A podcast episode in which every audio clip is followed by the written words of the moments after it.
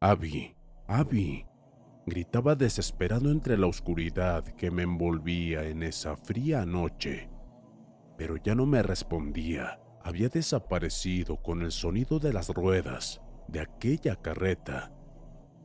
Yo sabía que no debíamos habernos burlado de la manera en que lo habíamos hecho. Sin embargo, ya era muy tarde para habernos arrepentido. Abby ya no estaba conmigo. La carreta, aún suelo escuchar las ruedas por las noches y el relinchar de los caballos que se retuercen de dolor por los latigazos de aquel extraño ser que está al mando, mientras yo no puedo olvidar los gritos de mi novia Abigail. Me fui del pueblo cuando yo tenía apenas cinco años, por cuestiones de dinero, ya que mi padre nos llevó a vivir a la ciudad para conseguir un mejor trabajo. Todo era demasiado tranquilo en nuestra comunidad, hasta que un día apareció un hombre alto, de pelo canoso y muy elegante, a pedir un cuarto en la posada del pueblo. Como era de suponerse, comenzó a inquietar a los demás habitantes, pues era muy extraño que alguien con esa posición que mostraba, de forma económica, rentara un cuarto para alojarse. La gente no disimulaba sus inquietudes y observaban constantemente a aquel hombre, preguntándose quién era, mientras que él solo saludaba con una extraña y delicada sonrisa. Al parecer tenía una voz muy trémula y ronca, pero eso no es lo que impactaba más, sino era su simple presencia la que cautivaba con un poco de temor. Así como lo han escuchado, aquel hombre causaba mucho temor al ambiente de mi querido pueblo. Yo vivía por las orillas, cerca de un gran barranco. El camino que circulaba por mi casa llegaba claramente hacia los campos de cultivo, por lo que en ese tiempo no había un alumbrado público y de noche estaba un poco en silencio y sombrío. Ese día, ya cuando el sol se iba a ocultar, me tardé un poco en la iglesia porque me había tocado entrar al catecismo y las hermanas se habían demorado un poco en darnos la institución, así que para regresar a mi casa ya era un poco tarde. Sin embargo, yo nunca tenía miedo, así que tomé mi morral que llevaba y me dispuse a caminar para mi casa. En ese camino me distraje mirando las luciérnagas. Tanta era mi curiosidad que se me había pasado nuevamente el tiempo. A pesar de ello, seguí contemplando las luces de las luciérnagas. En esos momentos escuché a lo lejos el relinchar de unos caballos, pero era como en la zona rural del campo. No fue nada raro ya que comúnmente venían a esa hora de los campos las personas que trabajan las tierras con sus animales. Nuevamente el relinchar era muy severo como si el animal se estuviera quejando de dolor o alguien que le estuviera golpeando cruelmente, por lo que me paralizó un poco mis oídos y por primera y única vez me entró un poco de miedo. Los ruidos de los caballos se oían más cerca, como si se guiaran hacia mí, por lo que de manera inmediata me escondí entre los arbustos de un árbol de capulín. En esos momentos a lo lejos miré algo que brillaba en la solitaria oscuridad y se acercaba más y más. Pronto la vista se me aclaró y a pesar de que no había luna llena, aquello que brillaba no era nada más que los ojos de unas mulas que relinchaban y galopaban con toda su fuerza. Jalaban una carreta de fierro totalmente, como si fuera de color negro en realidad así la percibía en ese momento. Sobre la carreta alguien tiraba de los caballos con un látigo para que estos siguieran galopando por lo que estos se quejaban del dolor al mismo tiempo. No podía ver quién era la persona que tenía el control de aquella carreta, ya que llevaba una capucha que le cubría la cabeza y solo podía ver sus manos usando el látigo, pero que se protegían con unos guantes de color negro. La carreta pasó ante mis ojos, dirigiéndose hacia los campos de cultivos. Era tan rápida la velocidad de las mulas que las ruedas de la carreta emitían pequeñas chispas que alumbraban la oscuridad. Cuando vi que ya se había ido, corrí hacia mi casa despavorido. Realmente me había asustado demasiado lo que había visto porque en el fondo sabía muy bien que no era algo normal, pero tampoco quise averiguar de qué se trataba. A la mañana siguiente me levanté para asistir a la misa de seis, dadas las indicaciones del catecismo que debía seguir al pie de la letra. Me fui temprano con mi madre y cuando llegamos a la iglesia, habían murmullos de gente que corrían preocupados hacia la parroquia. Nos dirigimos a ver lo que había pasado y oh sorpresa, el sacerdote de la iglesia lo encontraron muerto y lo más aterrador es que tenía los ojos y la boca entreabiertos. Realmente la muerte del padre me estremeció, ya que fui testigo de cómo tenía su rostro y aun cuando lo recuerdo veo esa misma imagen. En esos días, por extrañas razones, tuvimos que abandonar nuestro pueblo, así que ya no supe más de él al pasar de los años. Nos venimos a la ciudad mis padres y yo, donde solo mi abuela permaneció en el pueblo, ya que tenía sus animales que criar y su tierra que la trabajaba junto con el Head over to Hulu this March, where our new shows and movies will keep you streaming all month long. Catch the acclaimed movie All of Us Strangers, starring Paul Mescal and Andrew Scott. Stream the new Hulu original limited series We Were the Lucky Ones with Joey King and Logan Lerman. And don't forget about Grey's Anatomy. Every Grey's episode ever is now streaming on Hulu. So, what are you waiting for? Go stream something new on Hulu. Ryan Reynolds here from Mint Mobile. With the price of just about everything going up during inflation, we thought we'd bring our prices down. So to help us, we brought in a reverse auctioneer, which is apparently a thing. Mint Mobile unlimited premium wireless. Have to get 30, 30, bit to get 30, bit to get 20, 20, 20, bit to get 20, 20, bit to get 15, 15, 15, 15 just 15 bucks a month. So, Give it a try at mintmobile.com slash switch. $45 upfront for three months plus taxes and fees. Promo rate for new customers for limited time. Unlimited more than 40 gigabytes per month. Slows. Full terms at mintmobile.com. abuelo.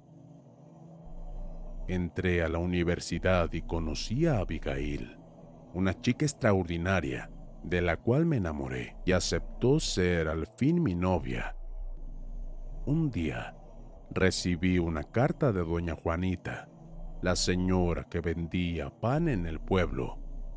En su carta me decía que mi abuelo había muerto hace dos años y que mi abuela estaba mal de salud.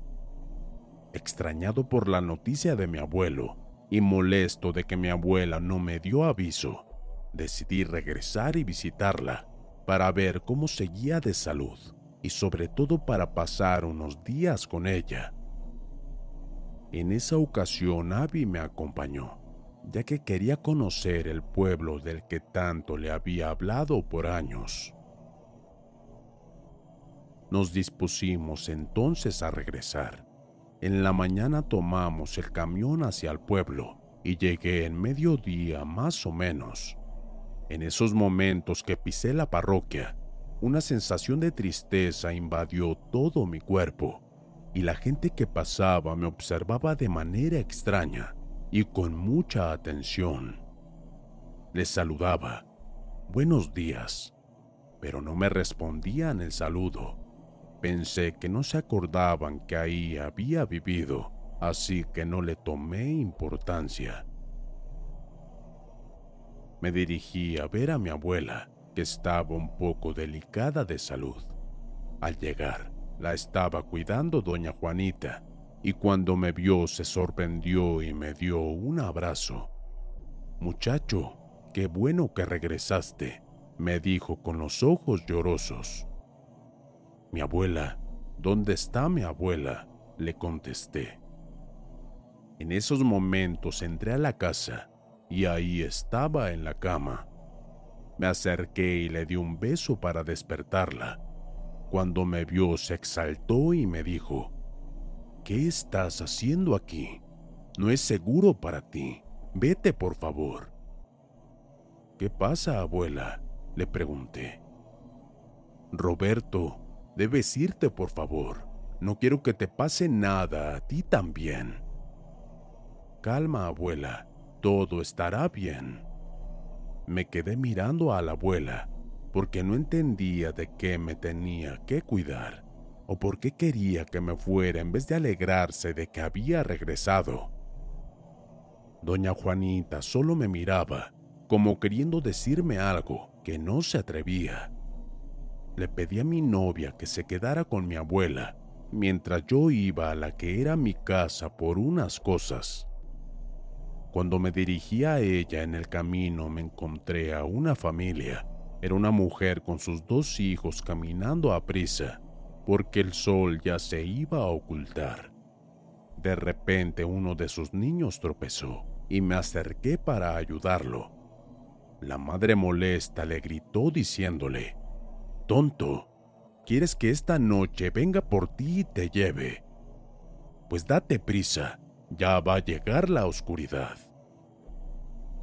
Escuchando lo que decía la mujer, me acerqué para preguntarle quién vendría de noche. Ella solo me contestó, la carreta, viene en la carreta, y tomó a su hijo echándose a correr. La carreta.